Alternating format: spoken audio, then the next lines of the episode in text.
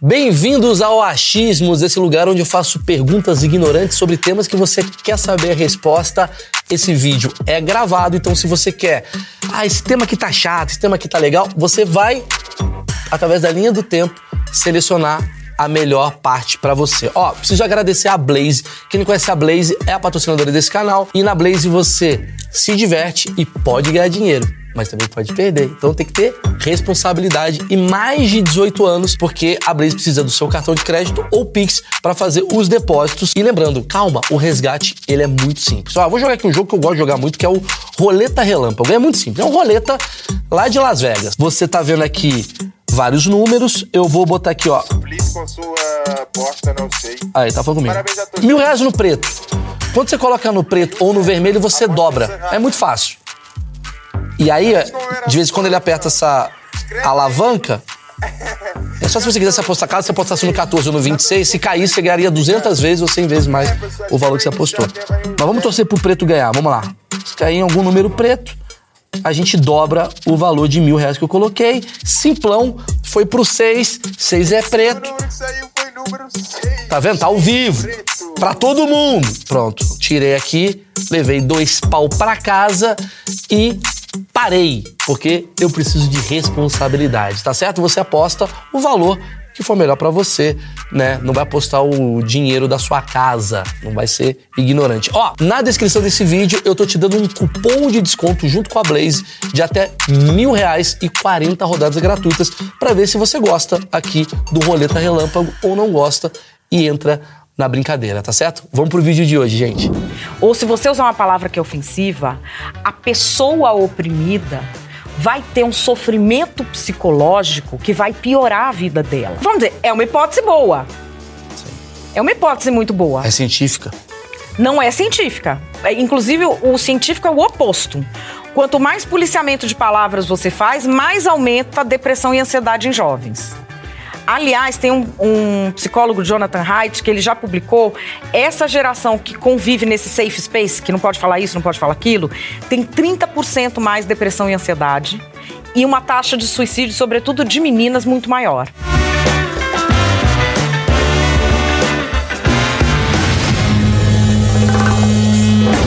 Senhoras e senhores, esse sim é um dos achismos mais esperados de todos os tempos, porque o tema é cancelamento.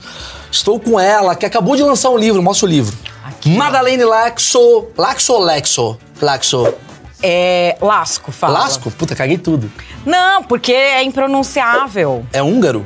É húngaro. Aí. É Lutchko. Lático? É, não dá pra falar isso aí. Puta, você cagou Aí tudo. ninguém nunca vai querer falar comigo. É, você, Então deve, ser, deve ser muito ruim receber e-mail na sua casa. Né? É. Manda errado, com C errado. Não, tudo errado. Tudo errado. Não é difícil. Madeleine já começa errado, porque escreve Madalena.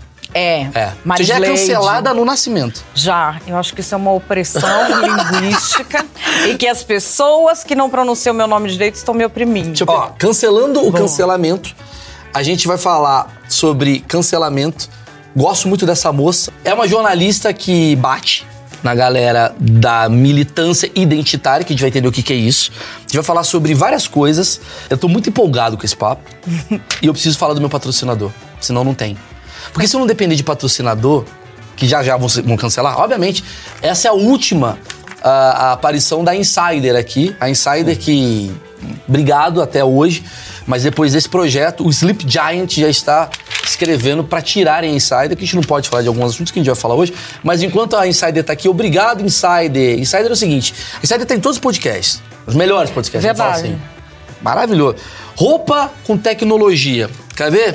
Tá aqui. Você vai falar, nossa, Maurício vai me dar roupa? Vou. Vou te dar roupa. Mentira. Juro. Isso daqui é o seguinte, ó. Só pra te mostrar. Tem feminino, masculino, várias cores. Pega da gaveta. Tá amassada? Põe no corpo e desamassa na hora. Pra não ser cancelado. Meia que não escorrega. Cueca que as bolas ficam bem, não é? Fala aí, Elcio. É bom. Não, boné. Essa eu não boné vou é maravilhoso. Não, você não precisa. É. Mas tem uma calcinha boa também. tem a linha feminina, a linha masculina, tem boné, tem tudo. Tem desconto no Maurício 12, que é o cupom que eu tô dando aqui, ó, na descrição do vídeo. Ah, tá aqui, um presente pra você. Nossa, que legal. É legal. Obrigada. Eu, eu quero começar com uma pergunta, porque assim, você, além de jornalista, você é uma grande pesquisadora desse assunto, né? Você viveu o cancelamento na pele E ali fez você, digamos, estudar sobre esse assunto e ser uma pesquisadora dessa área, certo? Sim. Você tá no UOL, você tá onde mais? Eu sou colunista do UOL, eu faço o projeto Cidadania Digital na Gazeta do Povo, sou especialista da Fundação da Liberdade Econômica, também nessa área de cidadania digital, e eu sou Head of Content and Daily Assets na Adorei esses GoNew. termos. Esses termos são maravilhosos. Que quer dizer, tipo, entrega café. No final, assim. Head of Content, but so no motherfucker. Não, head, head é. Head é a cabeça. Nossa, cara, a hora que me deram esse título, É eu falei, caramba. gente, é head bom of pra content é caramba. pica, é pica, é pica. É, não, você cuida de todo tipo de conteúdo e também da geração diária de conteúdos, porque é uma, é uma community tech dedicada à edi- à educação de alta gestão. Maravilhoso. Eu queria só pra botar assim pra galera olhar e falar: quem que é essa mulher que sentou aqui e tal, caso o cara não te conheça. Você é muito conhecida nas redes sociais, você tá lá no Twitter, sempre 11 horas da manhã, sacaneando assim como eu. A turma que acorda 11 e 1, né? E resolve os justiceiros sociais. E a primeira pergunta que eu te faço é. Como começou o cancelamento? Eu li o seu livro, mas eu queria que você falasse um pouco sobre o assunto. Como começou essa onda do cancelamento? O que que gerou isso? Qual que é a sua visão? Eu fui acompanhando isso, né? Porque, na verdade, eu estudo a, a questão da internet e da comunicação. O primeiro curso que eu fiz chamava Computer Assisted Reporting, da Universidade do Texas, ano 2000. Uau! E ali eu vi que não era um uso de uma máquina diferente. Era um, vamos dizer, um contexto social que ia ficar diferente, que ia mudar o jornalismo. E quando eu falei isso para os meus colegas, como eu sou pobre, a burra era eu, né? Correto? Sim. Então, assim, é, ali eu já vi que com essa coisa digital eu ia viver sempre uma história de eu estar falando de uma coisa, as pessoas acharem no meu meio profissional que que estavam entendendo e estavam falando de outra coisa comigo. Sim. Então, assim, eu fui acompanhando. Eu trabalhei na, em várias redações até 2008. Aí eu fui ser assessora da presidência do STF. Putz. E eu que fiz todo o processo para colocar o STF nas redes sociais, da parte da comunicação. O processo Pra tô ser falando- cancelada futuramente. Cara, foi 2008 que eu fui inventar isso aí. Para colocar. Comecinho de Twitter ali, né? Isso, eu entrei É. no Twitter em 2007. Sim, eu entrei em 2008. Então, Ah, aí, entrei em 2007 também, é verdade. aí eu coloquei. Aí a gente criou, foi a primeira Suprema Corte do mundo a entrar nas redes sociais. Daí eu saí, depois do Supremo, fui trabalhar no Unicef em Angola, que aí já era uma coisa muito diferente o uso de redes. De rede. Aí depois voltei para cá e fui pro corporativo, fui ser assessora política e aí fui fazer o, o launch, tipo, a fundação no Brasil da Change.org de abaixo assinado, sabe? Sei, sei. Eu fui diretora de comunicação para América Latina deles. Então a gente fez o launch aqui em nos outros países da América Latina. E aí que começa a história. Porque tem du- dois componentes. O primeiro é que o business da Change.org é o mesmo de toda a rede social, que é a coleta de dados. Só que ela é uma B Corp. B Corp é uma listagem especial da Bolsa de Nova York que você tem de cumprir determinados requisitos sociais, mas não fazer propaganda falando todes. São coisas sérias. Então, por exemplo, o que é um requisito social para uma empresa de dados ou para uma rede social? É o usuário saber exatamente que dado dele está sendo coletado e para quê. Quando você abre um Facebook, quando você abre um Twitter, quando você abre alguma coisa, seus dados estão indo para algum lugar. É mais ou menos isso que você está querendo dizer. Isso. E, E, na quais são os, os Change.org critérios? também. Então, assim, para a gente efetivamente coletar o dado, então vamos dizer, o cara entrava em muito abaixo assinado de sustentabilidade, ou de bicho, ou de mulher. E tinha que preencher. E ele preenchia. Para começar a coletar, quando era o segundo do mesmo tema, a gente perguntava pro cara: posso coletar isso? Quando eu coletar, posso te mandar tal coisa? E você só fazia com a autorização do cara. Jura que tinha isso? É assim, porque senão sai da listagem. Calma, vamos lá. Então você tá me dizendo, olha que louco isso. Quer dizer, você tem um- um- um- uma missão. Ah, eu quero salvar os golfinhos. Baixa assinado para salvar os golfinhos. Ali você já está coletando dados para você entender quem, quem são as pessoas Que que, tão- têm interesse nesse tipo de conteúdo que babá. Aí vamos dizer, uma associação de golfinho quer contratar a Change.org para fazer uma ação. Eu tenho a base de dados do cara que eu sei que se importa com golfinho. Entendi. Só que para o cara é entrar nessa base, ele é perguntado em cada momento qual dado ele quer ceder ou não e para que que pode usar. Na rede social, não. Por isso que para mim saltou aos olhos, porque isso que eu tô falando é 2010. Tá. Quando eu comecei a ver o que que eles coletavam, porque por exemplo, o Facebook, Twitter, YouTube, WhatsApp, Telegram, eles coletam, por exemplo, uma coisa que é muito valiosa sob o ponto de vista neurológico, que é o movimento do seu olho quando você está olhando a tela. O- a rapidez do seu dedo no rolar de tela, é, tudo o que está no seu microfone, o tempo todo, 24 horas. E aí a pessoa fica, não, ele vai me espionar, não sei o quê. Não, assim, muito provavelmente a vida de ninguém é tão interessante assim. Sim, meu pai falava isso, É. pai, é aposentado. É, então, mas o que, que ele vai fazer? Ele vai pegar todos aqueles dados para quando vier um anunciante ele vender.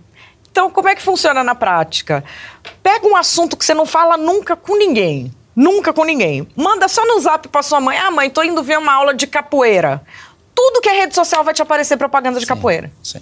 Por quê? Porque eles estão coletando seus dados o tempo todo. Só que assim, não te perguntam que dado que pode coletar, são mais de 70 mil pontos de dados diferentes que se coleta. E não te perguntam qual é o uso. Então, o que, que acontece com isso? O uso não vai ser para campanhas que nem do cara que quer salvar o golfinho que vai na Ele vai change.org. pra política, ele vai. Vai para tudo. Aí ele começou a ir para onde? Para warfare. Warfare é negócios de guerra. É, a Cambridge Analytica, que deu aquele puto escândalo, não sei o quê, ela era uma empresa que veio de uma empresa de warfare. A empresa de warfare faz o quê? Vende tanque, arma, providencia mercenário e entrou nessa coisa da rede social. Pegou os dados. É, tem um livro Mas desculpa, desculpa, desculpa interromper. Pegou os dados pra qual motivo? Para os motivos de guerra. Tem um livro muito interessante, chama War in 140 Characters, que é a Guerra em 140 Caracteres, de um jornalista que chama David Patrick Caracos, que está na Ucrânia agora. Ele registra na invasão da Crimeia como que o Twitter foi usado para criar nas pessoas ilusões que faziam elas irem desocupando o território sem que se desse um tiro. E elas achavam que estavam tomando tiro. É quase como se você criasse uma hashtag do tipo de virtuosismo.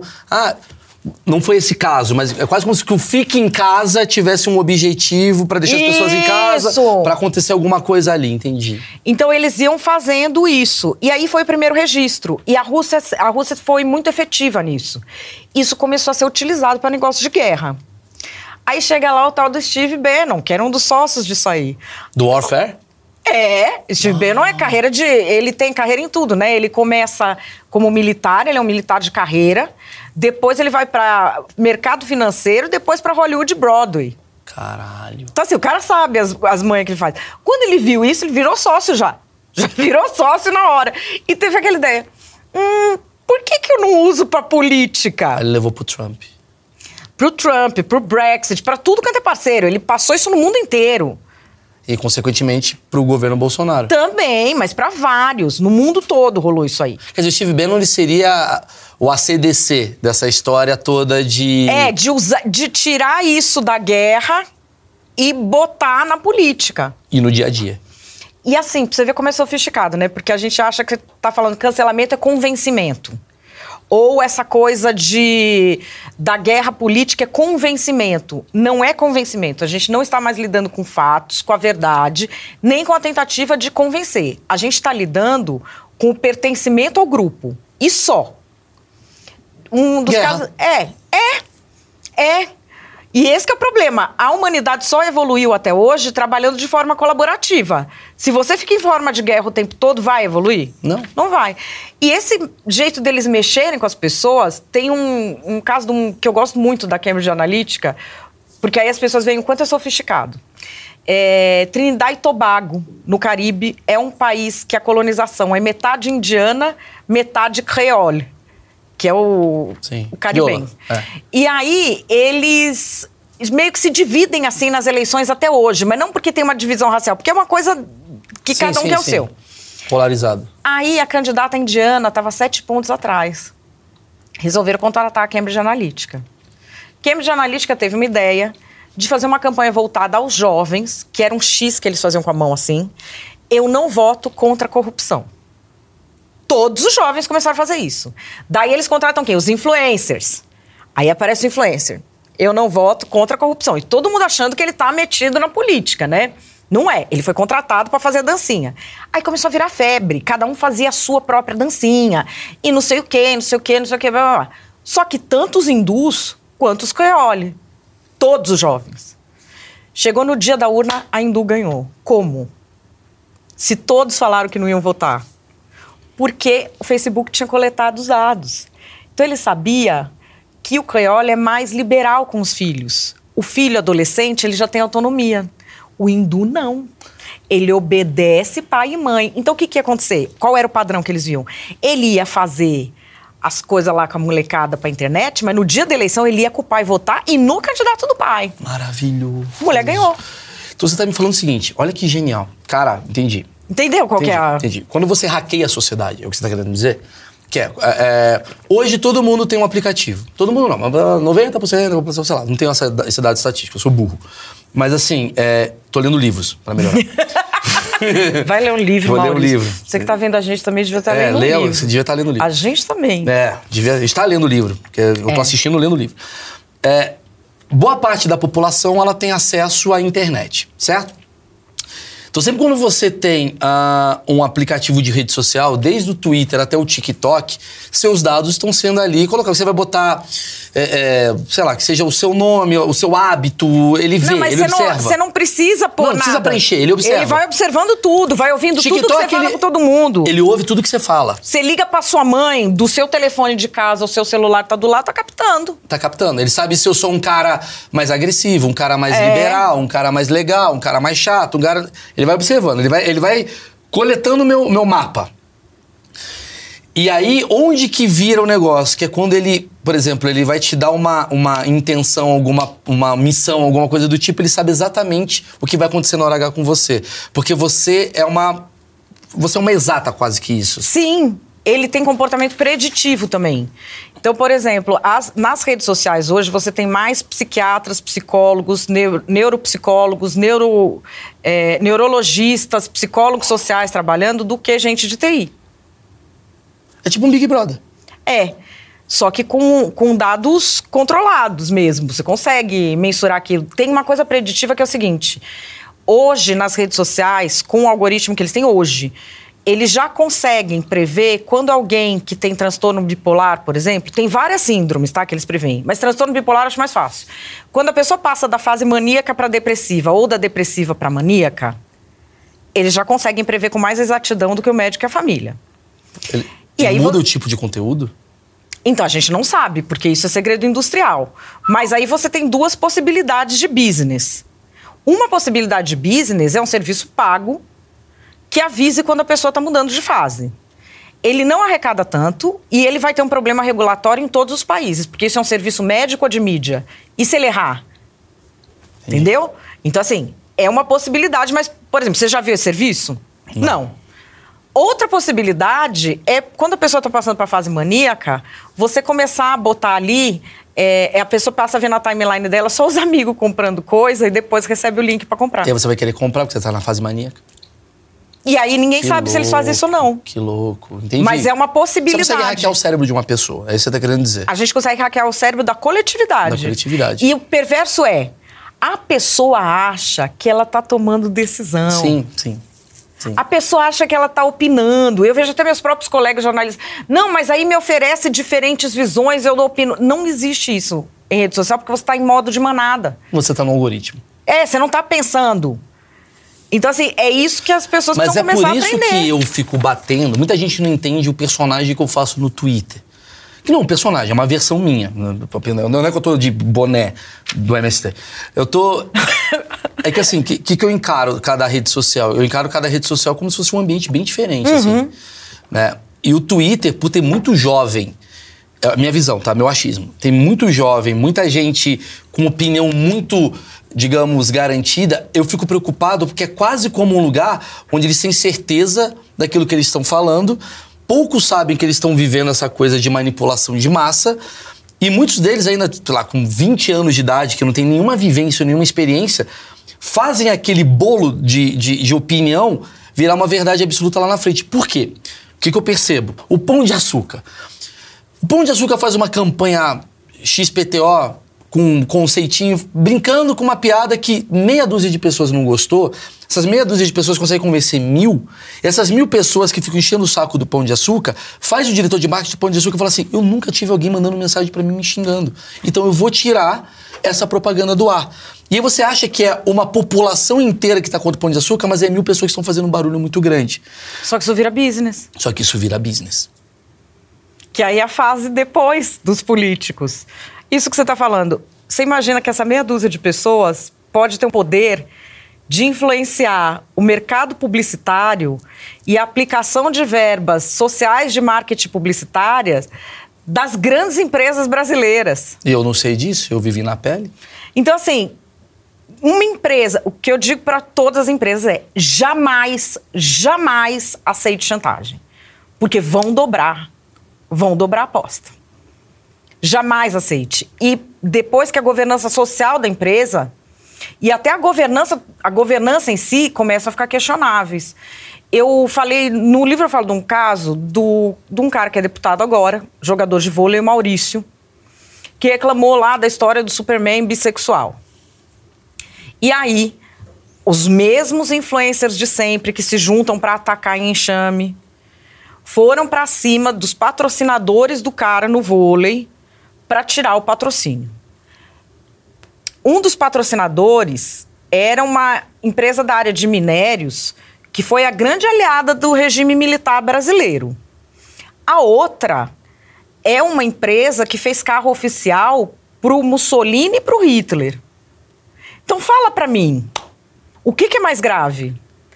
Se as empresas começam a lidar com a ideia de que não existe redenção, de que nada é, tem desculpa, que você tem que eliminar a pessoa, elas passam uma imagem de que elas não sabem o que estão fazendo. Porque, assim, essa empresa. Elas tiveram uma segunda chance e ela não tá uma dando uma segunda- segunda chance para alguém que tá agora se. Entendi. não, tá dando, não só não está dando uma segunda chance, a mesma chance que a sociedade deu a elas, como também está deixando no ar o seguinte: você não sabe como é que você contrata? Você é uma empresa que tem mais de 100 anos você não sabe contratar uma pessoa, você não sabe selecionar? Tem um Entendi. escândalo assim, você já joga a pessoa Entendi, debaixo você do não vai ônibus? bancar? Você não vai bancar? É. Porque isso é uma coisa, inclusive, que as empresas têm que ter. O seu empregado pode ser cancelado por causa de qualquer coisa. A pessoa não é cancelada porque ela fez algo. Ela é cancelada porque ela existe. Ela existe, alguém da patota quer o lugar dela, alguém da patota tem uma disputa comercial com ela, Sim. alguém da patota tem ranço, alguém deu uma cantada e tomou toco. Essa pessoa vai ficar no centro da patota, porque o discurso todo de inclusão, de fobia, é tudo trelelê, né? É tudo mentira que é para Na ter verdade, é desculpa. tudo um virtuosismo. Eu, eu- eu vejo É. como. Assim, é óbvio que. E você deixa muito claro no teu livro que eu li que, assim. A gente não tá falando sobre. Porque sempre vai no. Ah, então você é a favor do racismo? Ah, então você é a favor do, da, da homofobia? O que você tá querendo dizer é o seguinte: óbvio que existem temas que são delicados da sociedade que merecem suas punições. De acordo com uma lei, o caramba. Com regras, com regras contratuais, Sim. com, com É, regras o que você sociais. está falando né? é dessa regra do cancelamento, que não é uma coisa da lei, mas é uma coisa que foi uma falsa moralidade ali, que está sendo. falso moralismo que está existindo. Eu te perguntei assim, você, você me contou a tua história, mas. Eu lembro da primeira vez que eu vi o termo cancelamento, eu tava assistindo o Rafinha Bastos em Nova York, e o Rafinha falou pra mim, cara, tem que fazer piadas com o tema de cancelamento que tá bombando aqui. Isso era 2020. 嗯。Foi a primeira vez que eu vi esse termo. Eu falei, nem entendia. E eu percebi que depois que entrou a pandemia, começou o cancelamento a virar uma, uma tendência. Então leva a crer que foi uma coisa americana. Começou lá. Sim. E assim como a gente é macaco de tudo que o americano faz, virou pra cá esse barulho todo. Tem, uma, tem um dia que começou esse. Até alguém, alguma influenciadora, alguém que iniciou esse processo de cancelamento. O que se diz é que o, vamos dizer, o paciente zero Sim, paciente zero do cancelamento. é um caso. É claro que pessoas foram linchadas em público ao longo da história. O que a gente está falando Dark. é, é nesse esquema que envolve redes sociais, influencers, Sim. site ou de fofoca ou que finge que é político e que chega até a imprensa que inviabiliza a vida da pessoa. Tem um episódio de 2013 chamado Gamergate. Ele envolve uma coisa que foi uma treta mesmo, de revisão de jogos que favorecia determinadas pessoas. Que tipo de pessoas?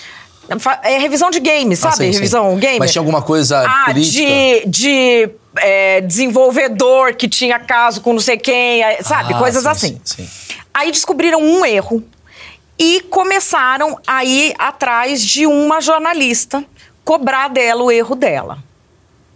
De uma jornalista, não, de uma desenvolvedora cobrar dela o erro dela. E como é que ela estava obtendo aquilo? Bom, aquilo começou a virar uma bola. Porque os gamers já não gostam de mulher no, no meio deles, Sim. né? Já, já rola uma tensão, já rolava uma tensão. Porque é isso que eu tô falando, o assunto não importa. Eles já queriam uma desculpa É pra espinafrar as mulheres. Acharam, meu filho, juntou todo mundo pra cima. Aí o que que acontece? O editor do site do Bannon fala: "Poxa, isso aí pode ser bom para recrutar. Porque se a gente é, justificar moralmente o que esses caras estão fazendo e ajudar, eles fazem qualquer discurso político. Puta que maravilhoso, entendi. Aí, que é o Milo Yiannopoulos. Aí o que, que ele fez? Ele entrou nisso aí. E começou a ir pra cima de uma e pra cima de outra. Aí qualquer jornalista que defendia, eles se voltavam todos pra cima. E era assim como tarefinha. Que nem o pessoal vê nos grupos de zap de lacrador, né? Agora vamos pra cima de tal pessoa. O que que ele- eles fizeram coisas que assim, essas meninas tiveram que é, identidade secreta, mudar de cidade, tipo, sabe, É. Sim. entregar rato morto, É porque- ameaça, é, virou uma coisa porque assim, eles já tinham aquela demanda represada Sim. de tirar as mulheres do meio deles. A hora que eles viram uma possibilidade e que aí aparece alguém grande e fala, irmão, vai lá. E aí ele começa a aparecer nos sites, ele começa a bombar em rede social, ele fica viciado naquilo. Não, eu concordo, eu concordo. Você tem poder. É. Mas você me fala um negócio do Steve Bannon, que é o cara que inicia, esse, inicia de alguma maneira esse cancelamento, ou, ou descobriu as técnicas. E ele é um cara que tá muito atrelado à direita. Ele foi para pro Trump, depois ele veio aqui pro Bolsonaro. Eu vivi, muita gente hoje do Twitter que tem 22 anos fica enchendo o meu saco, mas eu vivi um puta do cancelamento chato pra caralho de Bolsonaro. Você faz uma piada com o Bolsonaro, ah, o Bolsonaro é broxa. De repente, cara, você tem 40 mil negros enchendo teu saco. É óbvio que isso daí vinha de algum grupo de WhatsApp, de Telegram, sei lá. Alguém, é o famoso pega o print, joga lá, as pessoas se movimentam pra ficar te atacando, pra você começar a falar, meu, todo mundo está contra a minha opinião. E né, são pessoas que estão, digamos, fomentadas a te destruir. Mas aí você me fala assim, cara, o Steve Bannon é o cara. O Steve Bannon ele é o cara que ele foi ali do governo Trump, foi do governo Bolsonaro. E aí você vê, o cancelamento é uma pauta muito de progressista. Sim, sim, mas é que Eu não ele. se estou falando errado. Ele vem, é, essa história, vamos dizer, de desinformação e de assassinato de reputação, os melhores nisso no mundo, os melhores técnicos são os russos. Em 1950, a Rússia já tinha um ministério de desinformácia, entendeu? É mesmo? É, eles são muito bons. E aí, assim, o Bannon é há mil anos. Tem, tem um livro que conta isso, chama A Guerra pela Eternidade, do Benjamin Teitelbaum. É um livro de um. É um cara que, assim, ele escreve a história dos três caras, que é o Bannon, o conselheiro do Putin, desde antes do Putin ser chanceler, desde a década de 90, que é o Alexander Dugin, e o Olavo de Carvalho. Os três se, conhecem, se conheciam assim desde 2000. Eles já se conheciam. Então, assim, é, as ideias deles não têm a ver com ideologia política. Tem a ver com uma ideia de mundo que eles têm, que é uma tal de uma crença no tradicionalismo com T maiúsculo, que é o que converge todos os três, de tipos de governos que se sucedem. Tá. E aí cada um foi lá e ficou, vamos dizer, aferrado ao discurso que naquele momento mais era interessante para ele. E todos eles sempre foram muito maleáveis. Assim, o mais conhecido da gente que é o Olavo de Carvalho. O Olavo é um cara que já foi um cara, vamos dizer, ele teve uma tarica muçulmana. Ele depois foi astrólogo, tinha todo Ele esse foi comunista em algum período foi. vida? Então, assim, são pessoas que elas querem, vamos dizer, o controle. é, elas querem o poder, elas querem o controle e elas vão moldar o discurso delas o quanto for necessário. Ah. Entendeu? Olavo de Carvalho foi um Felipe Neto? Não, Olavo é muito inteligente, né? Não, é porque o Felipe. Neto é uma coisa até que todo. Se o Felipe estiver assistindo, é, é a piada que ele, toda hora ele muda de discurso. Mas é uma coisa muito comum é, entre quem finge fazer política, entre quem emula o vocabulário político, para fazer outras coisas como negócios, que é o caso do Felipe Neto, que nisso ele é um gênio, fazer negócios emulando o vocabulário político, é, ser importante, ter relevância social, é, conseguir uma carreira, conseguir afetos, um grupo de amigos. Essas pessoas mudam. Porque elas, para elas a política não importa. Ela vai emular o vocabulário político que for melhor para aquele momento dela. Conveniência. Então você vê, por exemplo, Carla Zambelli e a Sara. Puta, exatamente. Elas eram de esquerda, fazia, eu conheci quando fazia discurso de esquerda, parto em casa. E depois foram fazer o de direita, porque elas ficam melhor, é, tipo, encontrar uma melhor oportunidade. Tem um cara que eu até traduzi no livro inteiro, um negócio que é o Manual de Radicalização do Andrew Anglin. Esse cara era um antirracista vegano que virou neonazista trumpista e escreveu o manual para quando recrutava os maluquinhos, ensinar como é que eles agiam para recrutar mais gente para extremismo, sem a pessoa perceber que era extremismo. Ele montou esse manual É um como? extremismo light. É, porque apresenta, você não sabe se é piada, se não é. É, por exemplo, uma coisa que a gente vê muito hoje em dia, quando você tem um extremista, ele elege determinadas pessoas para saco de pancada. Geralmente, ou ele dá um apelidinho é, degradante com o nome, ou ele começa a chamar aquela pessoa com o nome de um personagem de um filme. Aí assim, a pessoa acha, ah, isso não tem nada demais. Você sabe de onde vem essas técnicas? Capítulo 6, tomo 1 do Mein Kampf, a propaganda da guerra. Putz. É a- o que o Hitler preconizava como propaganda. É chamado de rato, judeu de rato. Isso. assim. começar, ele começou a adaptar para você usar na internet. Ele adaptou isso para internet. Caralho, cara. E aí, assim, no livro você lê e eu faço uma análise. Você nunca mais vai ver os posts das pessoas da mesma forma. Porque, por exemplo, essa coisa, não existem linhas cinzas. Se o cara não é meu aliado, ele é meu inimigo e precisa ser destruído. Sim. No meu grupo, se a pessoa fez alguma coisa ruim, ah, aconteceu alguma coisa, ela foi mal interpretada. No outro grupo, tudo que a pessoa disser vai ser lido da pior forma possível. Não importa até se a pessoa seja um pouco moderada, você Não. vai ser visto como radical. Porque você não fez aquilo que eu pedi pra você fazer ou que eu imagino que você deveria fazer. As nuances todas vão sendo eliminadas, né? Sim. Você elimina Eu percebi as isso nuances. muito na, na- na internet, cara. E assim, aí as pessoas vêm falar pra mim, não, mas fulano, uma coisa que eu vejo muito das pessoas, às vezes bem intencionadas, fulano me bloqueou. Mas gente, eu só dei uma opinião, eu nem fui mal educado. Por quê? Porque a pessoa tem a ilusão de que no ecossistema do algoritmo você dialoga ou você opina. Isso não existe. No ecossistema do algoritmo, ou você está participando de um linchamento, ou você está participando de uma ação, vamos dizer, para levantar fundos para alguém, ou você está participando de uma ação coletiva que ajuda alguém, não existe resultado individual, é tudo coletivo. Então a pessoa fala: não, eu fui lá só dar uma opinião. Não. Tinha um monte de troll xingando o cara, você foi lá, você parou os trolls?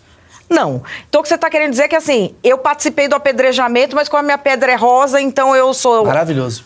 Faz Você está num isso. apedrejamento, só que a pessoa não percebe. Sim, sim. Porque a pessoa só vê um, dois.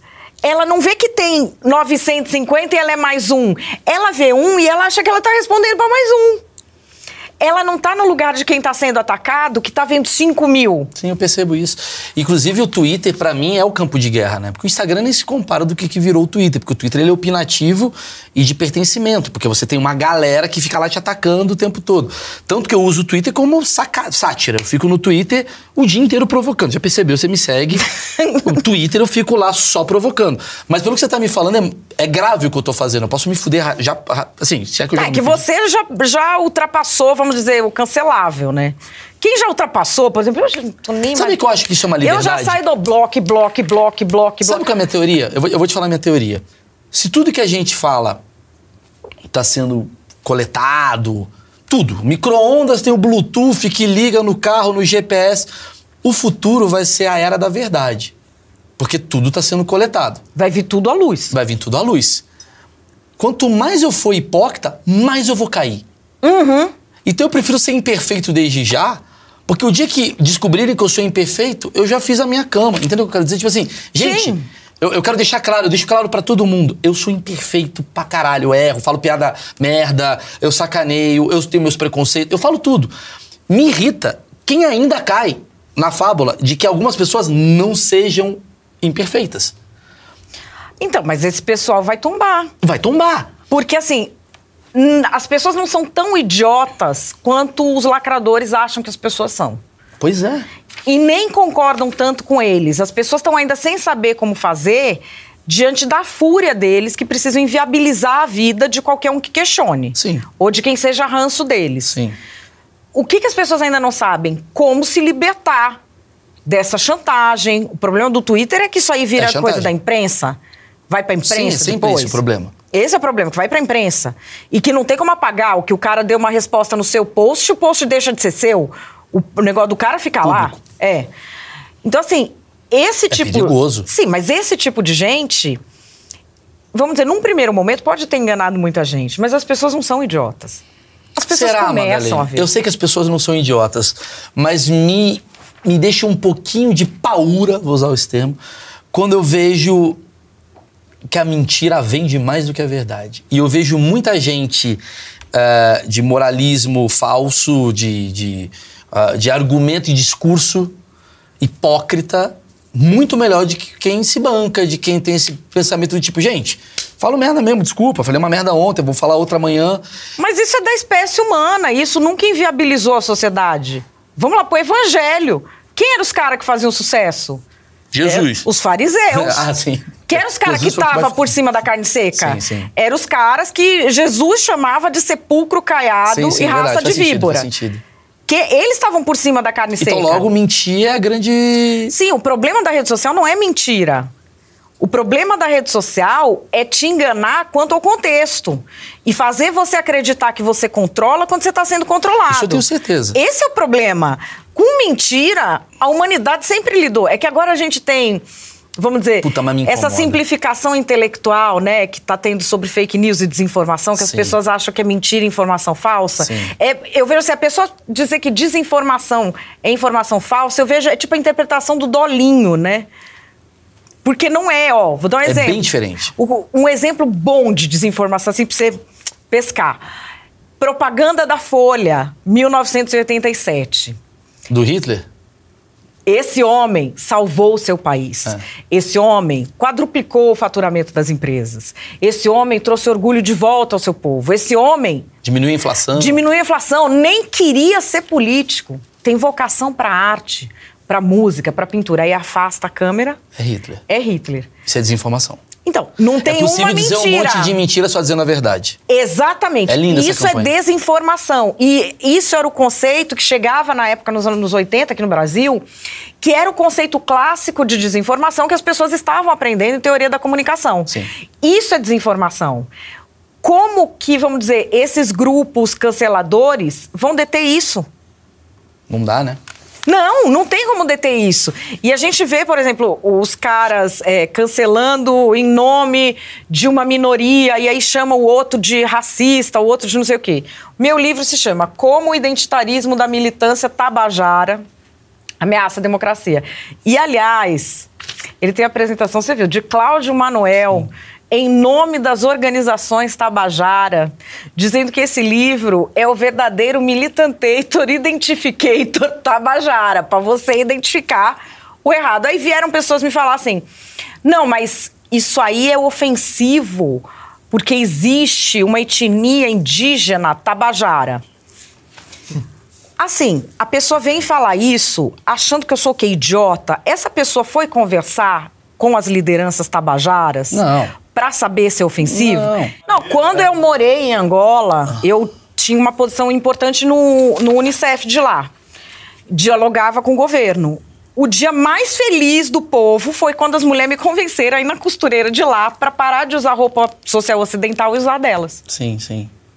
Elas É. queriam que eu usasse a delas, porque Então, eu mas tô de lá. onde vem essas cartilhas? Essas cartilhas vêm de teorias críticas, que são principalmente Foucault, Marquise, Deleuze e Judith Butler. elas são teorias que tentam, vamos dizer, analisar a, a estrutura da sociedade de uma outra forma. Como se fossem oprimidos e opressores, não houvesse objetividade. Eu explico tudo isso no, No livro. no livro. E aí ela avança para temas que são temas da realidade, por exemplo, o racismo. Só que aí ela não vai, olha, o racismo ele tá, ele surge assim. E hoje o problema, que- os problemas que as pessoas têm enfrentado são esse, esse, esse. As experiências de sucesso para combater são essa, essa essa, e não sei o quê. Não. Ela fala, e se o racismo for uma estrutura? E- entende? Elas são teorias críticas é coisa que existe na universidade. Qual que é o problema dessa teoria crítica? Ela está sendo tratada pela burrolândia de elite do Brasil como se elas fossem explicações de fenômenos. Tá. Peguei. Entendeu? Peguei. Ela não é uma explicação de um fenômeno. E, inclusive, muitas delas já foram investigadas cientificamente, porque eram hipóteses boas e que poderiam ser verídicas. Como, por exemplo, que você, é, a sua genética interfere menos no seu desempenho do que o ambiente. Não é verdade. Já investigaram. Tem um Tem papel- estudo. no- tem estudo Tem ciência. mostrando, tem ciência. É, mas, assim, são hipóteses boas. E aí, olha, tem um documentário que eu indico muito que vocês vejam, em sete capítulos. No livro eu falo dele. Ele chama Yernevask, Lavagem Cerebral. No YouTube tem legendado. Você falou, você escreve no começo do livro. É um isso. documentário norueguês que ele vai quebrando uma a uma dessas teorias. E aí a gente consegue ver a diferença. Porque a pessoa fala o seguinte: não, se você falar, sei lá, se você disser que obesidade é doença, ou se você usar uma palavra que é ofensiva, a pessoa oprimida vai ter um sofrimento psicológico que vai piorar a vida dela. Vamos dizer, é uma hipótese boa. Sim. É uma hipótese muito boa. É científica. Não é científica. É, Inclusive, o, o científico é o oposto. Quanto mais policiamento de palavras você faz, mais aumenta a depressão e ansiedade em jovens. Aliás, tem um, um psicólogo, Jonathan Haidt, que ele já publicou essa geração que convive nesse safe space, que não pode falar isso, não pode falar aquilo, tem 30% mais depressão e ansiedade e uma taxa de suicídio, sobretudo de meninas, muito maior. Por que você acha? Então, a explicação. Aí é que ele vai fazendo a pontuação. Por quê? Porque a gente gosta de sofrer, aí vem os, os trouxas, né? Não, porque bullying é legal. Não é legal. Gente louca. Não é porque bullying é bom. Não é porque precisa tomar um sacode. Não. É porque é o seguinte: quando você sofre bullying, quando você sofre preconceito, você sofre na mão de um babaca. E você tem que aprender o quê? A lidar com os babaca. Pegar a fibrinha. É. Você tem que aprender a lidar com os caras. Porque vai ter babaca. Quando você patrulha a palavra, você vai ser alvo do seu grupo. Seus sim. amigos. Então, assim, você não tá lá à mercê de. So... Você tá à mercê de sofrer na mão do babaca, mas os seus amigos, a qualquer momento, podem transformar você num párea. Sim. É o cara do seu lado. É ca- Então você não pode falar nada pros seus amigos, pra sua professora. Você pra- fica se. Como é que eu posso dizer? Se policiando 24 horas. É, e isso traz sofrimento. Isso é comprovado. Você fica mais preso. Você fica mais. Mas não tem um lado bom do cancelamento? Do tipo. É, é isso que eu queria saber. Se ele existe ainda na sociedade, se pessoas estão fazendo isso, tem um lado bom nesse cancelamento? Ah, de- é o prazer mórbido. É só, só esse o, o- Não, e também tem gente que começou a ganhar dinheiro sendo cancelado, né? Mas eu digo socialmente, que eu quero dizer, por exemplo, quando vem o Maurício Souza lá, que é o jogador de vôlei, e ele fala aquela coisa lá do super-homem ser gay, ele acha um absurdo, que é uma opinião dele, que pode ser considerada homofóbica pra muita gente. Eu acho que existe o lance da revolta. Tem gente que fica revoltada com isso. É, eu só acho que a forma como as pessoas se revoltam acaba crescendo o cara. Eu não acho que as pessoas ficam revoltadas, não. Eu acho que as pessoas fingem que ficam revoltadas pra dizer, olha, eu não sou homofóbico. Eu também acho isso. Porque assim. É, isso eu tenho certeza. O Lula teria sido inviabilizado como candidato se todo mundo que se revoltou com o Maurício tivesse revoltado com a fala dele sobre trans. Que ele falou do banheiro trans, né? Não, ele falou textualmente. É, que falou- coisa é essa? agora. De que nasce homem e vira mulher. É, ele falou agora, não foi É. em 1982. Não, falou agora. É. Então, assim, ele foi inviabilizado como candidato? Não, então essa pauta não é importante. Que é aquela frase que a gente fala sempre, que é, É. não é sobre o que fala, mas sobre quem fala. Sim, Né? é assim, essas pautas, a pessoa me fala, ai, porque eu fico. É mentira que tá preocupado com isso. É mentira. Ah, e eu sou contra o racismo, por isso que eu pus o não sei o que do Felipe Neto. Mentira. Qual que é a ação efetiva dessa pessoa? Entendi, entendi. Sabe, se você fosse contra o racismo, você tava lá lendo e comprando e prestigiando o Muniz Sodré, por exemplo. Entendi. Que é um cara que há décadas trabalha com essa É, pauta. eu, eu tomo muita porrada da galera que eu fico sacaneando o cara que usa o boné do MST. Eu não tô criticando, eu deixo claro, eu não critico o movimento. Eu não tô criticando o MST. Eu tô criticando o cara. Quando eu, quando eu faço a Ah, minha gente, sátira. é cosplay de pobre, É o né? que eu Que, o falo. cara faz cosplay Eu de falo, pobre. é o cara que é o, o publicitário, que eu tenho amigos meus que fazem isso pra caralho, que é o publicitário que vai pra Caraíva brincar de pobre. Nossa, é muito legal. Chega lá não tem Cara, luz. Um amigo meu, policial militar, que fez a segurança do show do Coldplay, me mandou a foto que ele não aguentou e tirou. Na área VIP, o cara com o boné do MST. Ah, então. Aí eu, meu, e assim, mandou, não é tipo, ai, mas ele não pode usar. Você pode usar uma coisa ridícula e a gente pode rir. Pois é, mas Que aí. isso, eu vou rir. Mas eu, eu- quando eu fiz a piada do, do boné do MST, que eu faço muito essa piada porque eu sei que provoca a galera ficar puta. Eu fico rindo. Eu falo, eu falo só, eu falo só pra sacanear, você sabe como é que eu sou. É, tem aquela coisa que eu falo assim, é óbvio que tem um movimento, tem gente que é a favor e tal. Eu não quero nem discutir movimento. Não tô falando do, do cara que tá lá, porra, cuidando do arroz do orgânico. Não tô falando desse cara. Eu tô falando do cara que paga 5 mil reais pra ir no Lollapalooza, pra ficar no camarote ficar com o boné do MST. Aí eu sacanei esse cara e chove argumentações do tipo, cara tem o direito, babá. Mas a minha questão, ela nunca é sobre dinheiro, consumismo, é sempre sobre hipocrisia. Sim. E assim, você também não tá dizendo, porque acho que na cabeça deles, como eles só cancelam a pessoa, quando Uhum. você tira sarro do boné, então esse cara tem que ser aniquilado e ninguém mais É pode isso usar o boné. percebo. Porque na cabeça deles só existe isso. Aí a pessoa vem e fala: não, mas o cara não pode usar o boné. Eu falei, não tô falando que não pode, ele pode usar o que ele quiser. usar o que ele quiser. E eu posso rir. Sim, sim. Não, por exemplo, o boné do MST, que aí agora eu sou muito melhor problematizadora do que eles. O pessoal do MST foi preso numa investigação da Polícia de São Paulo aqui no interior.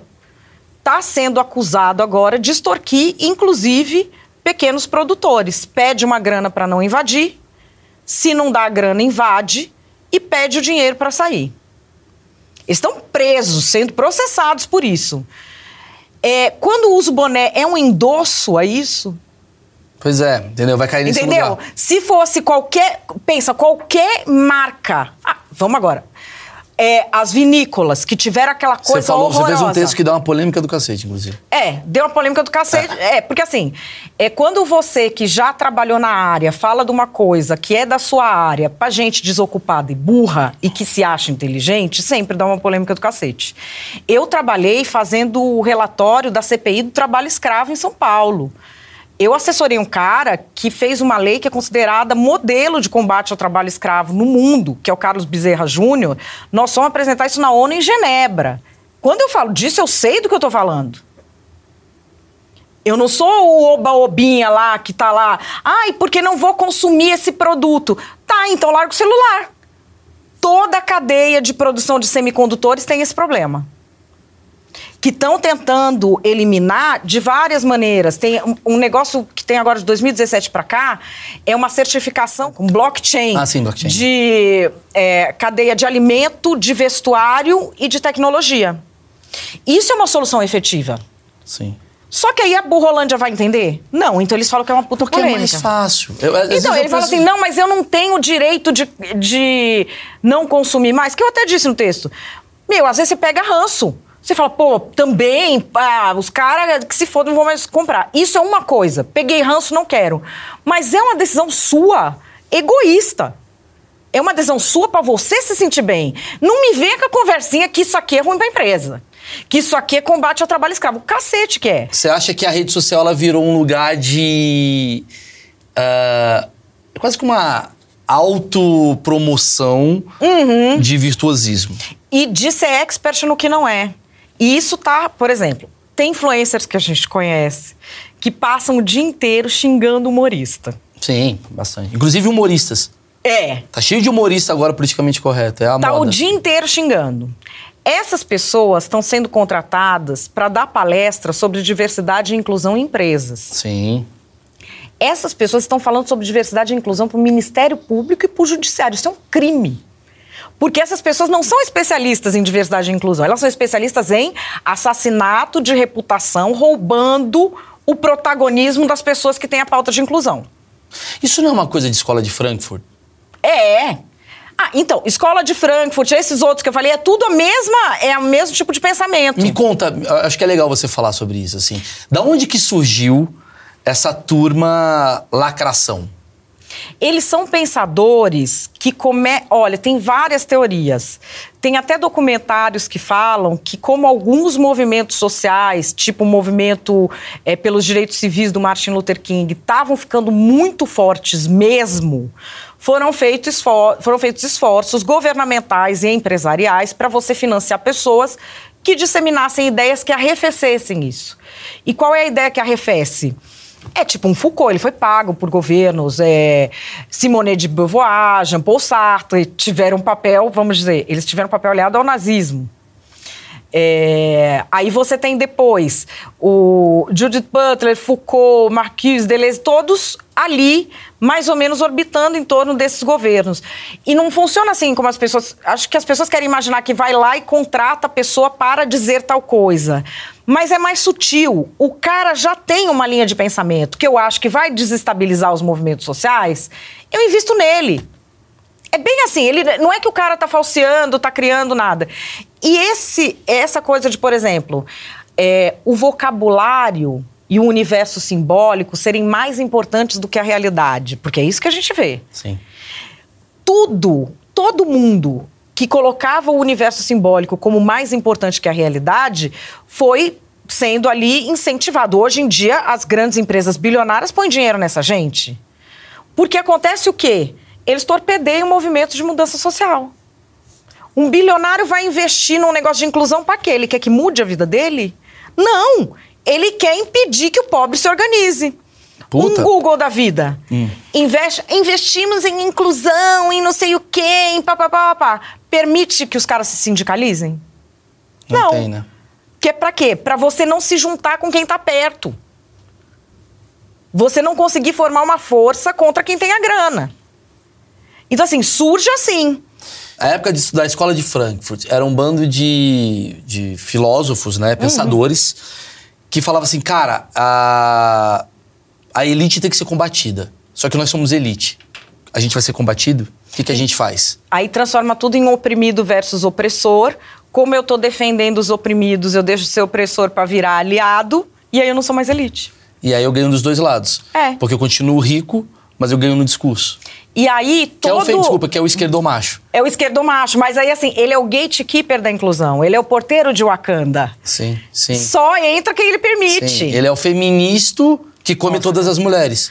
Cara, feministo, olha, não vou falar, pessoal, assim, uma coisa, a pior enganação que tem é feministo, cara. A pior enganação que tem é feministo. Eu sei, eu tenho vários amigos. Cara, olha, Eu não tinha um dá. bar que tinha vários feministas. Não, e assim, é uma coisa, por exemplo, o cara que ele fala que ele é feministo. Eu agora tô vendo vários amigos meus assim falando, ele vai fazendo as coisas. É, precisamos de mais inclusão de mulheres e mais inclusão de negros aqui. Tá bom, dá o seu lugar. Ué, o que você tá fazendo aí? E o, o feminista é uma coisa perversa, porque assim, ele tá defendendo a mulher porque ela não sabe se defender direito, né? ele vem falar aquele discurso, dando aula de feminismo pra mulher. Eu defendo as mulheres, não sei o quê. Não existe isso. Mas não tem um lado positivo? Do tipo, o que, o, o que eu vejo que a galera bate. Ah, mas pelo menos o cara que é rico, ele tá com um discurso que é legal pra sociedade, como ele tem alcance, muita gente vai ser atingida por isso, e pelo menos o mundo melhora pra uma pessoa, mesmo que a intenção dele não seja boa, blá blá blá blá blá blá. Ele tá interessado no resultado final, porque quem tem essa idealização de que, ai, que bonzinho é pobre, tá no cheque especial. O rico, ele quer o resultado. Se tivesse alguma chance dele perder alguma coisa ou de alterar a pirâmide social brasileira, ele se metia? Eu acho que nem fudeu. Nem de jeito nenhum. É. Você acha que os pais dessa molecada é, nascida em berço de ouro, né, dos Che Guevara de apartamento, os pais deles iam deixar eles se meterem nisso se tivesse qualquer chance de dar certo? Tem nenhuma chance. Porque o que acontece? Ele faz esse discurso. Por que, que eu digo assim? Não é. as pessoas dizem que pode até ser bom, outras dizem que é inócuo. Eu digo que é maligno. Porque quando ele faz esse discurso, vamos dizer, ele faz esse discurso, ele virou antirracista. Ele acordou antirracista hoje. Ele acordou feminista. Como ele já está no topo, já está na elite, quem é que vai ser ouvido? Pelos meios de comunicação. Porra. Quem é que vai ser ouvido? Quem é, que vai ter lugar? É o cara. E ele toma o lugar da minoria. O que está acontecendo agora é que os filhos mais burros Maravilhoso. famílias ricas. Porque. Maravilhoso. Assim, Entendi, a gente está tendo muita inclusão, de verdade. Tem uma, desculpa te interromper, tem uma piada do Bill Burr, que é um comediante que eu adoro. Eu amo. É, o Bill Burr ele faz uma piada muito foda. Ele falou que o movimento woke ele, ele nasceu com as negras americanas. Aí chegou as brancas americanas e falaram assim: Ah, eu também estou incomodada. Aí, aí ele fala assim: ele, aí ela pegou aquele, aquela sandália dela da, sei lá, da marca XPTO, da Gucci, passou a perna na frente das pretas e falou: Gente. Vamos falar dos meus problemas. E as pretas estavam assim, caralho, não resolveram o meu. A branca já também tá ofendida e ela é mais ouvida do que eu. Me roubou o, o problema. E também vai falar em nome das mulheres negras. Sim. Que isso eu vejo direto. É. Aí tá lá, tô aqui falando. Eu vejo esses eventos, eu adoro. Eventos sobre. é, precisamos de diversidade, inclusão nesses eventos todos do, do meio publicitário, do Sim. meio digital. É dois você entrar no evento. Falando de inclusão, a pessoa não tem noção do ridículo? Quem faz um evento de dois mil reais no Brasil, em que a renda média é uns três e pouco. Eu está chamo- fazendo para escolher o público e para botar pobre para Eu fora. do publicitário comunista. Ai, eu adoro. O publicitário comunista é o, é o personagem que eu mais gosto, que é o publicitário, às vezes, né? Ah, não, porque o comunismo. E ele tá fazendo campanha, ele tá usando a força de trabalho dele pra fazer a campanha da nova executiva da American Airlines. Eu falo, peraí, peraí. peraí, eu- peraí. Não faz o menor sentido. Ah, Não, mas é o meu trabalho. Eu falei, cara, não faz sentido. Mas isso é uma coisa que as empresas que contratam essas agências têm que abrir o olho. Porque assim, uma pessoa que tem vergonha de ser quem é, ela tem condição de vender a sua marca? Eu acho que não. Porque o publicitário... Mas acho que ela se engana. o não, se ela se engana, então ela também não tem condição de vender a marca. Eu também acho que não, mas ela se engana, porque eu acho que o que conta. Eu, eu sou publicitário. Sim, o Eu tô- publicitário é o capataz do capitalismo. Exatamente. Esse é o papel dele. Pra caralho. Ai, mas isso é feio. É feio, É você merda, escolheu eu fazer e está fazendo. Não é Assuma, crime. admita. Assuma seus B.O. Porque o- a, a É. função. Porque existe uma coisa que é propaganda, outra coisa é publicidade. Sim. A propaganda, você pode fazer uma propaganda, usar seus meios pra divulgar, sei lá, um, um evento. Isso é propaganda. O evento, né? O, propaganda nazista não tem dinheiro necessariamente envolvido. Sim. É uma propaganda, uma agenda, sei lá. Publicidade, você está, de certa forma. Enaltecendo o capitalismo. Se você é anticapitalista e você está fazendo publicidade, parece que tem um rombo na tua cabeça. Se você, se você não é, é, totalmente a favor de ser o capataz do capitalismo, você não pode trabalhar com nada nem parecido com publicidade. Mas o que acontece hoje parece que tem a culpa de, por eu ser publicitário, eu vou usar a ferramenta para fazer o mundo melhor. Mas não está fazendo. Porque, Por porque quê? é incoerente. Porque não é da natureza Porque você dele. perde seu emprego se o cara não vender mais. Porque o seu objetivo é fazer com que o Carrefour ou o supermercado Rochinha Venda, mais. mais. Mas também tem uma coisa que é o seguinte: o que ele está fazendo, de, por exemplo, falar que eu estou usando é, o meu negócio aqui da publicidade para fazer o bem, é mentira. Estou usando publicidade para incluir. Impossível, porque é da natureza do negócio. Publicitário é o capataz do capitalismo. O capitalismo, é, principalmente dessas grandes marcas, o capitalismo bancário brasileiro, o capitalismo de compadrio brasileiro, eles são excludentes. Se você usa uma ferramenta excludente, você não vai incluir ninguém. Eles não são capazes de fazer isso, por melhor que seja a intenção. Me explica isso. Isso eu queria entender, porque muita gente que pode estar assistindo esse vídeo e fazendo react, agora tá bombando comunistas do react, eles podem estar olhando e falando assim: não, mas o objetivo é que todo mundo consuma. Porque geralmente essa é a, é a coisa. Os caras ficam muito putos quando eu falo assim: caralho, mano, você tá pagando cinco pau num show e com boné da MST. Eles falam assim: caralho, mas ouve, burro! Eu tenho o direito de ir a hora que eu quiser, eu quero que o dinheiro seja pra todas as classes pra poder pagar 5 Então mil para reais. de trabalhar com publicidade, de comprar coisa excludente. Esse é meu ponto. Porque eu falo assim, cara, tudo bem, você pode ter esse direito, mas se a empresa que tá patrocinando esse evento é um banco, Você não pode ir. Porra! Um banco brasileiro, de jeito nenhum. Aí não faz O que sentido. cobram de juro de pobre, não pode. Sacou? Aí não faz sentido. Aí, que eu falo. Então é isso que eu falo. É, por exemplo, um banco fazer propaganda inclusiva vai incluir alguém? Não, vai debochar da pessoa que precisa ser incluída. É um deboche. O banco pode incluir como? Fazendo governança social, que é vendo desde a base como é que é a minha relação com a comunidade, como é que essas pessoas estão sendo tratadas, como é que é a entrada de funcionário. Você tem hoje como fazer isso por todo o banco. Aí ele vai estar fazendo uma ação inclusiva. Se ele estiver fazendo uma ação de marketing, todo mundo que está fazendo uma ação de marketing falando que está incluindo, está mentindo. Será que talvez o cara não tenha um pensamento do tipo, cara, a gente precisa botar a gorda na propaganda, porque senão. Eu sei que é um saco, mas tem que botar, porque, caralho, tem muita gente que é gordo, precisa estar aparecendo na TV, e isso vai gerar uma representatividade. Você acha que não tem efeitos positivos nessa mudança também? Isso, é, em teoria, faz sentido. Eu tenho que, por exemplo, eu sou uma empresa de tecnologia, quero recrutar mulheres, porque você precisa, o público está se diversificando, você precisa diversificar o staff. Então, ponho a mulher na propaganda. É, ah, não, aqui não aceitam pessoas gordas, eu vou pôr uma pessoa gorda. É, isso funciona em doses homeopáticas. Se você for numa área de tecnologia que só tem homem, você estiver desesperadamente precisando contratar mulher e fizer um anúncio com a empresa cheia de mulher, uma, duas vezes funciona. Isso tem pesquisa. Depois, o que que acontece? Que são os nossos vieses cognitivos. Como a pessoa começa a ver aquilo direto na propaganda, ela fica com a imagem na cabeça dela com a ideia de que o problema foi solucionado. Só que não foi. Então, assim, a pessoa gorda tá sofrendo preconceito. Mas ela tá vendo tanta pessoa gorda em propaganda que na cabeça dela acabou o preconceito. Ela fala que se dane essas gordas. Quando você começa a colocar é, em propagandas da Entendi empresa internas mais mulheres do que homens, isso tem uma pesquisa num, num hospital dos Estados Unidos. Em, um- num hospital não, na área hospitalar dos Estados Unidos. Você começa a colocar mais mulheres médicas e não só enfermeiras nos posters, na comunicação interna, no e-mail. Os caras já começam a achar que tudo bem pagar menos pra mulher, porque ela vai ter filho ela vai se afastar. Porque ele vê a mulher lá e ele fala, pô, já tá resolvido, o que essas loucas estão reclamando? Você volta ao preconceito porque você tira a conexão da Na pessoa verdade, com a realidade. Eu vou te falar uma coisa da minha área. Tinha uma época que todo todo episódio de stand-up, assim, acho que era do Comedy Central. É, o Comedy Central fez uma coisa tipo assim. Todo especial de comédia do Comedy Central. eh, eh, Eles faziam tipo a apresentação de quatro comediantes por episódio. Tinha que ter uma mulher. Você fala do caralho, porque tem muita mulher boa, muita mulher que precisa aparecer. Só que, o que, que acabava acontecendo?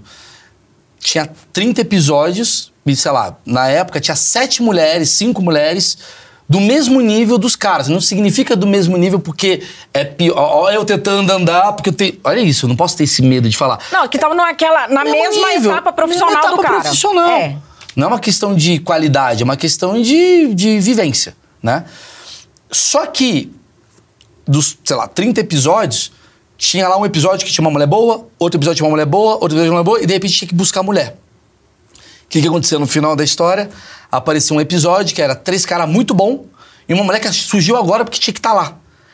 Qual que é o resultado final da observação das pessoas? Puta, a mulher é a ruim. Sim. E aí você fode mais tentando fazer o bem. É uma visão que eu sempre penso assim, eu falo, cara, Isso tem pesquisa já de área de RH mostrando. Essa coisa que o pessoal faz de medir né? diversidade por foto. Porque assim, não, nós vamos ter que ter entre os diretores, isso de ter cota de mulher, de negro, eu sou, eu sou favorável à cota para igualar a oportunidade, cota na entrada, entendeu?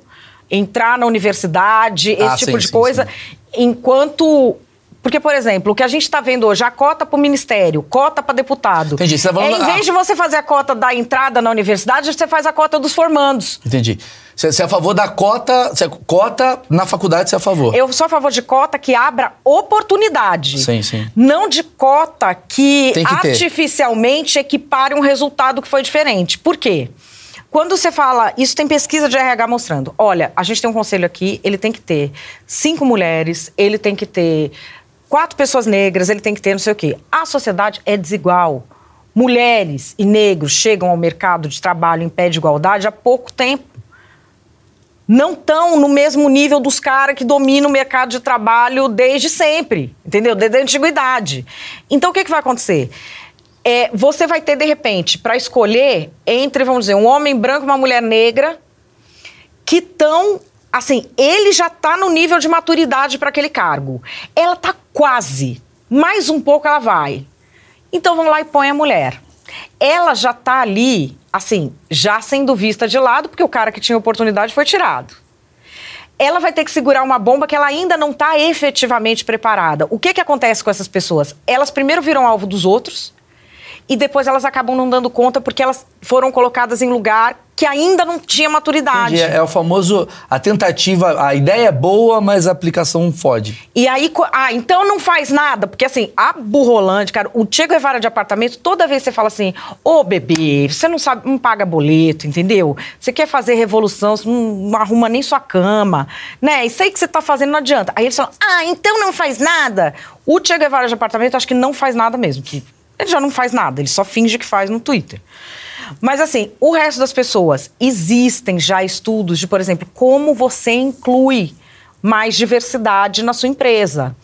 Como, por exemplo, para você incluir mais mulheres em cargos de chefia, nos cargos medianos você tem que ser flexível com horário.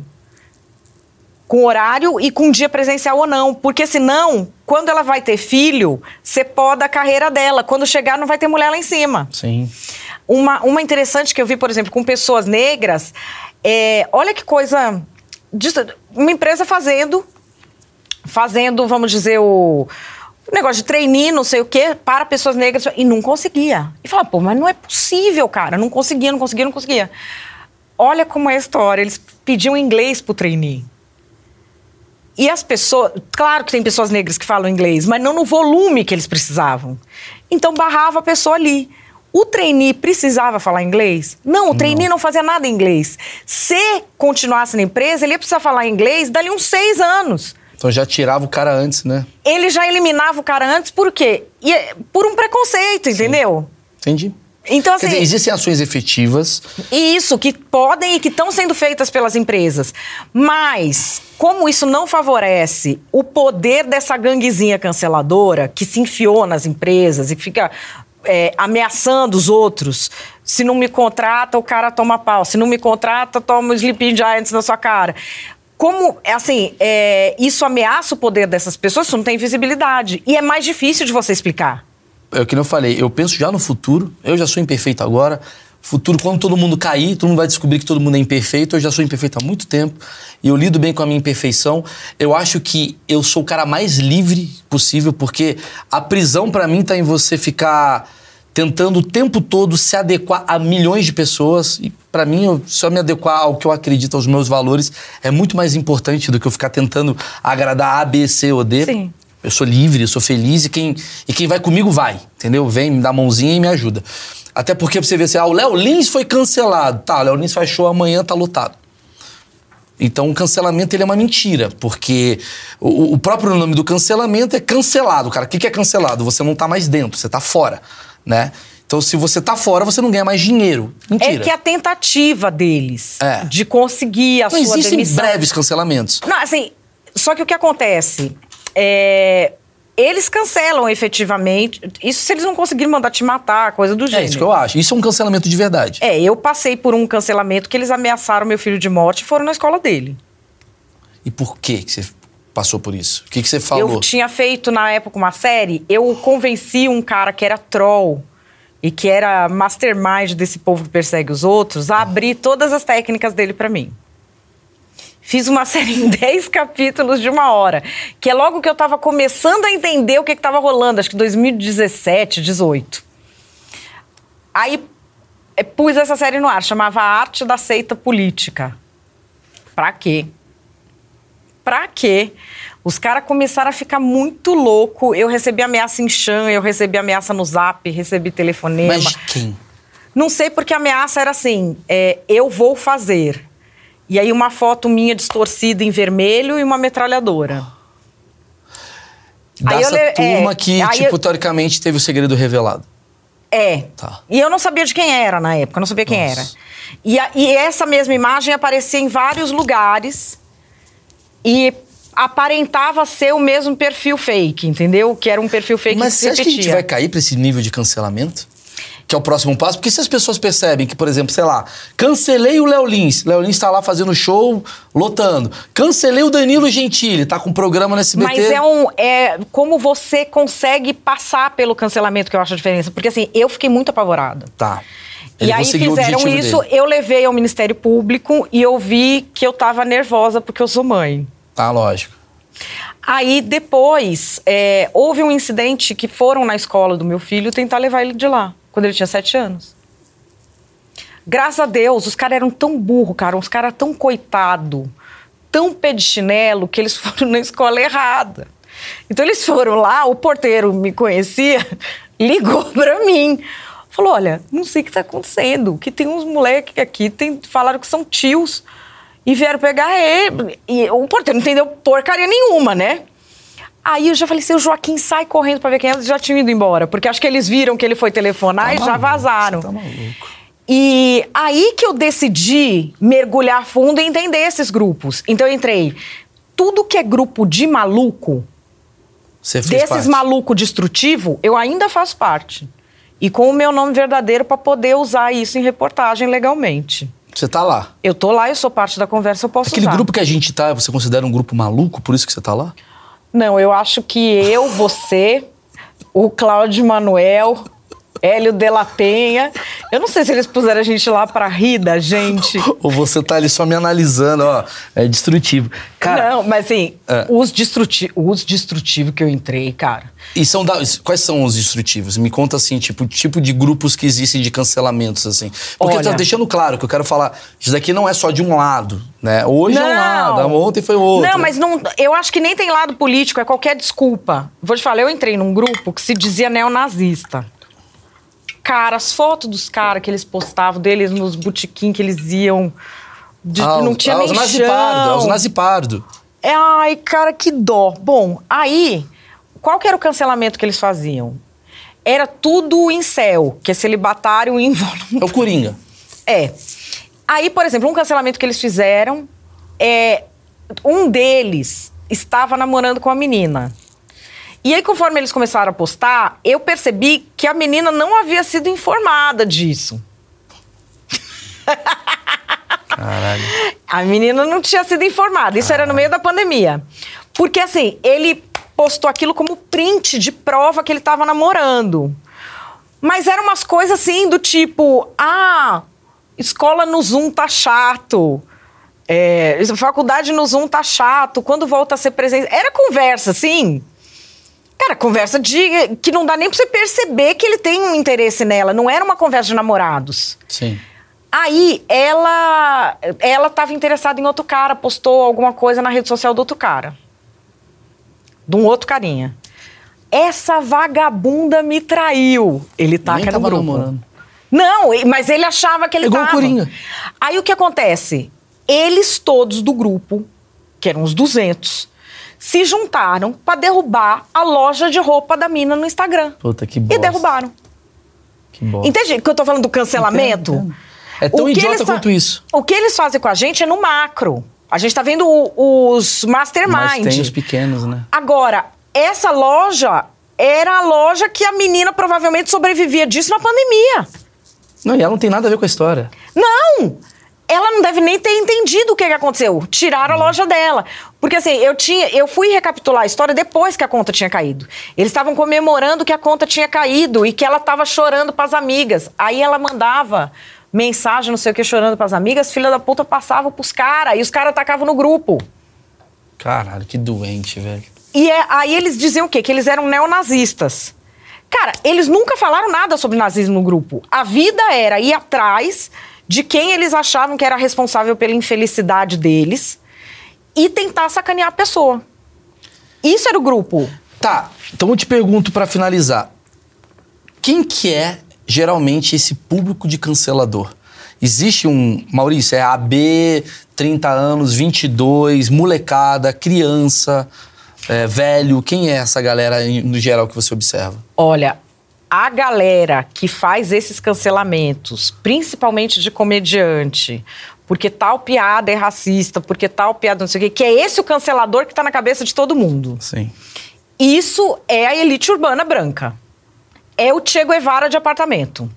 Que é o quê? Ele é um cara que, assim, ele quer ser o Che Guevara. O pai dele já deu a camisa do Che Guevara pra ele. Ele já viajou pra resort em Varadeiro. Entendeu? Ele quer ser o Che Guevara, mas assim, ele consegue fazer revolução? Não, é a pessoa que não consegue fazer uma torrada. É a pessoa que não, não troca o rolo de papel higiênico. E aí se cria esse produto para alívio da culpa burguesa. Então, ele invade a Baía dos Porcos atuitada de dentro do quarto dele. Ele te chama de nazista porque aí ele se sente matando o Hitler atuitada. Porque não consegue matar pernilongo com raquete. Então, assim, o público-alvo do cancelamento é o inútil. É o inútil com dinheiro para se manter inútil. Maravilhoso isso, né? É, porque a pessoa que.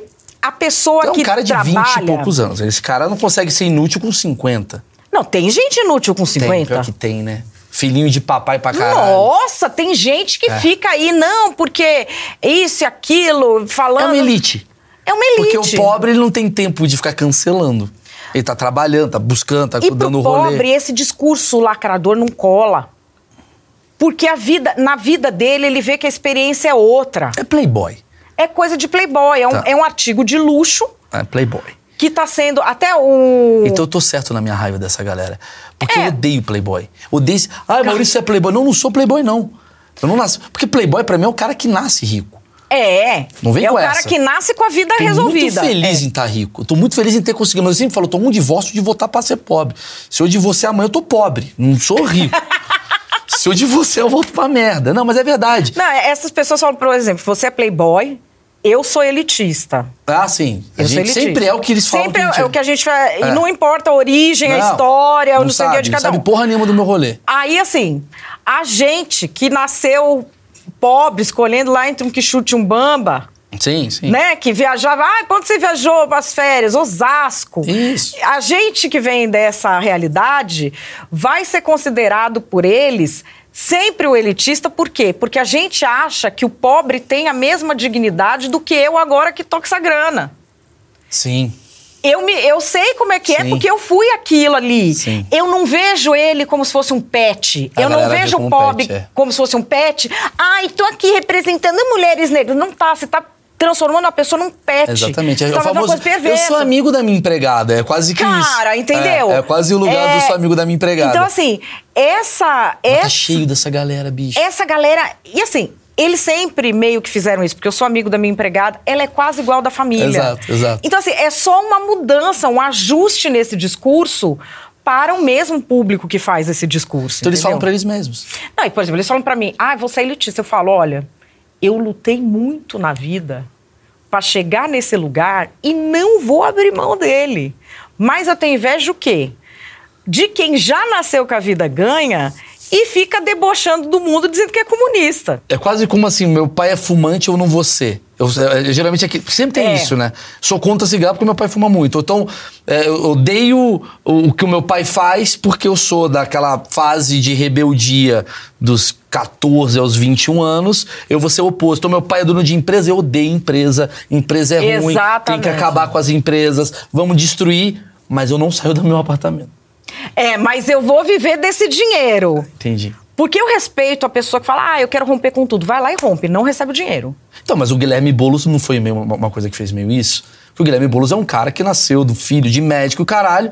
Ele larga tudo e vai viver do MST lá, vai lá na, na porra da, do assentamento. A certeza do quanto larga tudo e do quanto é possível você largar o prestígio social da sua família, eu acho que tem muito disso. O pai dele sempre foi minha fonte. Ele é um dos maiores infectologistas do mundo em doenças tropicais. É um cara que conhecia todo. Isso eu vi, porque o Guilherme Boulos é mais novo que eu. Sim. Quando ele começou com esses negócios, a gente, a gente falava pro Dr. Marcos, né, pro pai dele, pô, seu filho aí, ah, é filho, né, não sei o quê. O que acontece? Quando ele começa a carreira dele, eu não tô dizendo que ele procurou isso, mas origem nobre e privilégio social não se joga no lixo, não existe isso. Ele tinha aquela origem, o pai dele era a nossa fonte há trocentos mil anos. quando ele começa, ele é muito bem recebido por todos os jornalistas. Se ele fosse um cara que veio de lá da. Ele é recebido do mesmo jeito que o Sebastião, não sei o que lá, que queimava pneu aqui em Guarulhos? Não. Entende? Ele, na cabeça dele, ele larga. Só que tem coisas que você não larga nunca. Entendi. Do mesmo jeito que quem nasce na pobreza. Como é que fala? A, a A pessoa não perde a pobreza. você sai da pobreza, Mas a pobreza não sai de você. A riqueza A também. origem nobre, ela vai te trazer privilégios, mesmo que você seja contra eles. Mas nesse caso- O único jeito dele não ter nenhum privilégio teria sido ficar fora da órbita de atuação do pai. Sim, pra Suíça fazer isso, pra, pra África fazer Vai isso. pra onde eu fui, vai lá pra Angola, fica lá. Eu fui da campanha Guerra de Coapolo em Angola. Vai lá dormir onde eu dormi, vai lá falar com as pessoas que eu falei. Então, assim, podia ter feito isso. Mas querendo ou não, ele pelo menos fez alguma coisa, você entende o que eu quero dizer? Pelo menos ele saiu e foi lá. mas assim- Tem gente que tá lá no Twitter agora, nesse exato Não, momento. mas é que assim, ele também não faz só isso da vida, né? Sim. Eu acho que aí a gente tem que. Sim, ele sim. faz esse discurso, mas ele é um cara que se formou em psicologia, ele dá aula, é, ele se tornou deputado federal, construiu uma carreira, é uma pessoa que nos bastidores políticos atua muito. Ele tem o público do Che Guevara de apartamento. Sim, ele é o público dele. E às vezes ele se coloca como se fosse isso. Sim. Sendo que ele é um cara que trampa. É, então a gente chega à conclusão que a gente não gosta do Che Guevara de apartamento. Eu acho que ninguém gosta. Acho- Gosta. Quem? O quê? O Che Guevara de Tem apartamento? uma galera que gosta dessa turma. O quê? Mas se ele Dá uma volta ali no- em Pinheiros ali. Vai ali. O pessoal ali. que tá é, pondo crochê nas árvores, Não, pintando essas- a barriga. É. Tem um amigo meu que ele falou uma frase que eu achei muito boa, cara. O cara que instala ar-condicionado na tua casa não tá falando. Desculpa, qual é o seu pronome? O cara que tá trabalhando, o cara que tá marretando, o cara que é Aí do não- açougue. ele tem problemas reais, né, pra resolver. Entendeu? Essa coisa do Todes, do Tudes, não sei o que. Cara, isso o Todes é demais, é, né? é maravilhoso. Eu, eu o acho, Todes eu acho maravilhoso. eu acho muito bom, eu acho muito bom. É, é quase. Porque assim, você olha, você vê, quando vem o Todes, você já vê o quanto que aquela pessoa é completamente descolada, Descolada. da realidade. Você fala, mano, os caras do universo paralelo, daqui a pouco eles estão numa porta de quartel. É, Sei lá. É, é porque eles não estão na sociedade ainda. Eu, eu- eu chamo isso de falta de compliance. Eu tava te contando isso. É, é verdade, porque a, a turma, essa galera toda que tá no Twitter, na minha visão, é uma galera que tá longe do compliance. É a minha teoria do compliance, né? Dos 25 aos 60, você tá no compliance. Que aí você trabalha, você tem que pagar conta, você tem que viver dentro de uma sociedade que estabelecida. Antes dos 25, necessariamente. Tem gente que trabalha, mas tem gente que não tá trabalhando. Tá 22 anos, ah, sou universitário, ah, maconha. Não, eu acho que assim, você tem turma, assim, é. a turma do compliance é a partir do primeiro boleto obrigatório. Isso, exatamente. Com a idade que Não for. ser 25, é. Eu falo isso É, porque a pô, geração porque Z. assim, a pode ser gente- 21, pode ser 19. Os caras que começam, eu comecei a trabalhar com 16. Os caras que começam a trabalhar com 16, 17, eles nunca vão entrar nessa coisa do chega- Nunca, cara. Não vão, e esse é o Nunca. Brasil. Esse é a maioria. Por isso que eu falo, o Brasil, por isso que eu falo, o cancelamento é só uma histeria.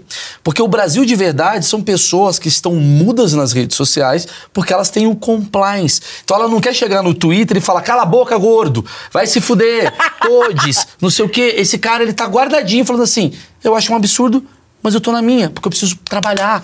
Porque essa gente é mais rica, tá no topo da Exato. sociedade e vai ferrar com a vida dele. Exato.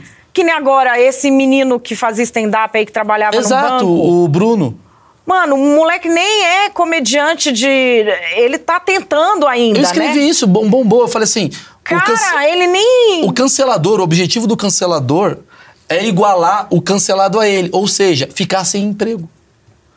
É, e assim, e aí que eu acho que as empresas têm que se posicionar. Tem algum sentido o banco mandar o cara embora? É uma vergonha.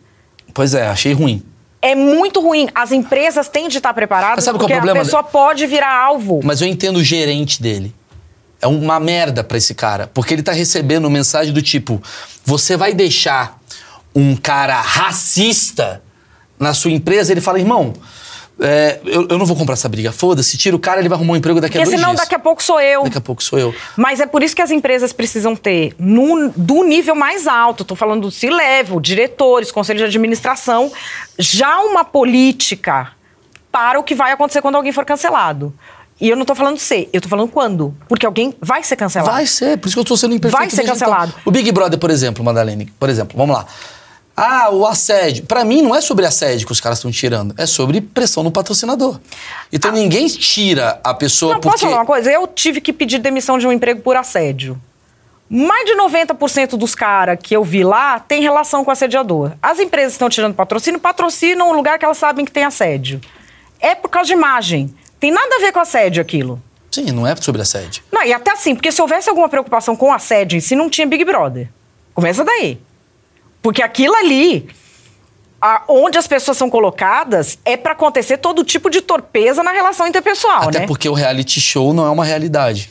Eu sempre deixo claro isso. O Big Brother, ah, é reali não é realidade. Não. Você pega pessoas, estressa elas pra elas fazerem Estressa merdas. ela, tá com o mundo de álcool em cima. É. Você acha que vai acontecer o quê? É. Se houvesse preocupa assim, se houvesse preocupação real de qualquer daquelas empresas com assédio, elas não patrocinariam o Big Brother. Pronto. Porque já tem um assédio moral acontecendo. Sim. Já tem um E, assédio assim, muito e grande. a chance de dar uma merda. sentido isso. É uma coisa feita para Faz dar sentido. merda. Por isso que tem hipocrisia do publicitário. É. Porque fala assim, cara, eu vou botar o dinheiro no Big Brother que tá bombando. Big... Irmãos, o Big Brother tá bombando porque botaram dois caras com álcool no jogo da discórdia falando sobre racismo. E tu tá botando teu dinheiro nisso? E você acha que se der uma merda, você fala, gente, eu sou contra. Agora eu tiro o patrocínio. Ah, eu sou contra o que aconteceu. Eu falei, irmão, você, você viu a, a fagulha, você, você botou dinheiro num cara com álcool fumando. Aí quando explode a cara deles, Sou fala, não, eu contra quero tirar. explosões. Sou contra explosões. Sou con- Então, por exemplo, empresas que eu vi agora, várias que não patrocinam o Big Brother, assim, sou contra o assédio. Não faça esse tipo de campanha nunca. Eu sei que os lacradores falam, primeiro porque soa Mas é muito hipocrisia. fácil falar, sou contra. Óbvio que eu sou contra o assédio. Então, primeiro Também porque sou. soa hipócrita pra quem tá de fora. Depois porque casos de assédio em empresas grandes são inevitáveis. Eles vão ter ocorrido. E alguns não vão ter sido bem resolvidos. Então, em vez de fazer propaganda, eu sou contra o assédio, faça uma política interna. Sim. Porque é fácil o discurso, que é o famoso pra quem você tira o chapéu do Raul Gil. Ele não tira o chapéu pra violência doméstica. Caralho! Eu adoro! Gênio! Eu adoro! Ele não tira o chapéu. Parabéns aqui, ele é foda. Então aqui ele que não tira o chapéu. Tá aqui é o dado do Labela, ele não tira o chapéu pra violência doméstica. Você fala, irmão. Não, eu vejo muito. Essa história do etarismo que teve. Ah, da, do, do, das meninas chamando a, a outra de véia? Dos Meu! 40 anos. E aí eu vendo lá. Fiquei puto que eu tenho 39. Ve- Eu vendo lá os malucos é, dando apoio pra mulher, todos, todos esquerdomachos que me chamam de véia todo dia. Pois é.